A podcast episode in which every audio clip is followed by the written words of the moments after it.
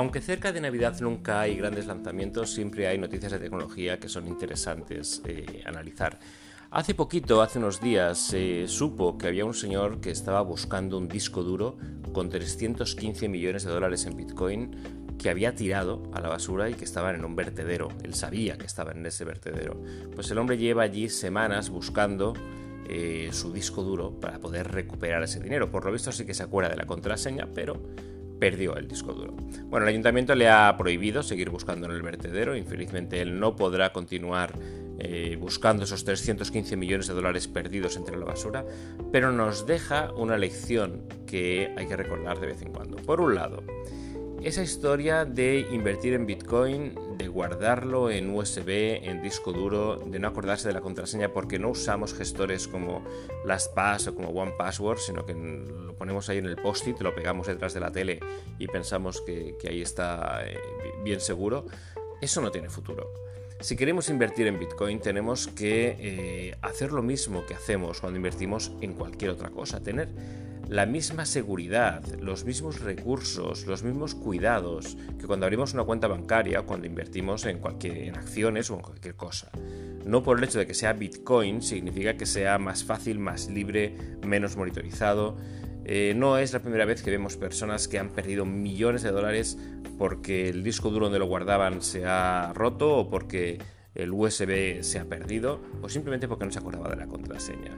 Es una lección más y aunque yo no soy muy partidario de invertir en cosas que suben y bajan de forma absurdamente casi aleatoria, como es el caso del Bitcoin, si lo hacéis, si nos ponemos a arriesgar nuestro dinero en, las criptomonedas, hay que hacerlo bien. Hay que hablar con gente que sepa, hay que buscar consejos, hay que establecer un ritmo de trabajo, un, flujo de procesos para después comenzar a invertir en el tema.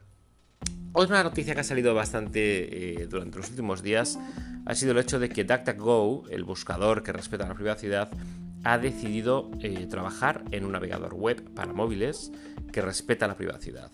Y no estará basado en Chromium, como el resto de los navegadores que tenemos, ni tendrá configuraciones complicadas, ni niveles de privacidad, ni un sistema de ojo, ¿qué es lo que quieres? ¿Cookies sí o no? Pero los cookies de terceros o las de no terceros, no, él bloqueará prácticamente todo.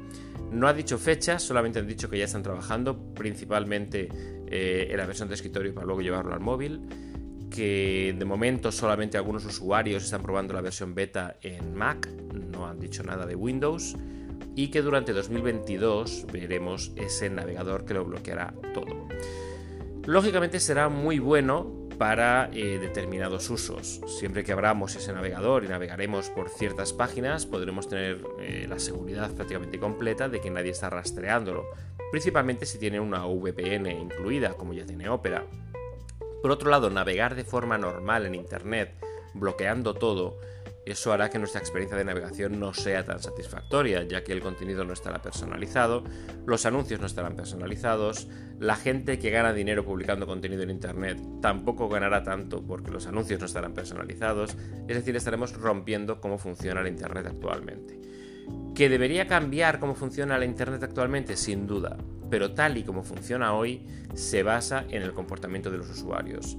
Si como usuarios queremos romper ese flujo de información, eh, que lógicamente es algo extremadamente atractivo, también tendremos que buscar una nueva forma de monetizar el contenido que estamos leyendo. O simplemente, como ya está ocurriendo, los medios irán desapareciendo uno después de otro. No hay vuelta de hoja.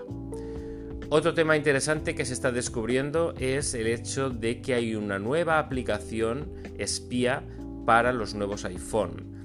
Una de esas aplicaciones que se supo ya hace años que se pueden instalar para espiar a periodistas o a gobernadores, a personas influyentes en el mundo de la política de forma transparente, aquella Pegasus, eh, vuelve a la, marcha, a la obra y empieza a infectar nuevos dispositivos con nuevas capacidades, con nuevas formas de atacar a los usuarios. En este caso es de la competencia de aquella empresa israelí que tanto ruido hizo con ese tema de la aplicación, pero lo que está clarísimo es que cada vez hay que tener más cuidado con lo que instalamos. En este caso, aparentemente, la herramienta se instala simplemente al hacer un clic en un enlace que ya hemos recibido. Si eres un periodista que trabaja en el margen tratando temas delicados, es muy posible que personas anónimas te envíen contenido para hacer clic en el mismo. Pues a veces esa persona anónima que envía el enlace lo que está haciendo es enviar la aplicación que rastrea todo lo que estamos haciendo. Los iPhones ya no son mucho más seguros que los Android, como ocurría antes. Las aplicaciones espías continúan existiendo y la única manera de protegernos es saber, es conocer nuestro móvil a la perfección para saber si está enviando información a Internet cuando no debería, si hay aplicaciones que se están ejecutando en segundo plano, si está más lento de lo normal, si hay que verificar el consumo de datos dentro de la parte de configuración para ver si hay algo raro, en fin, conocer nuestro móvil como conocemos nuestro ordenador. Es la forma más segura de estar seguros.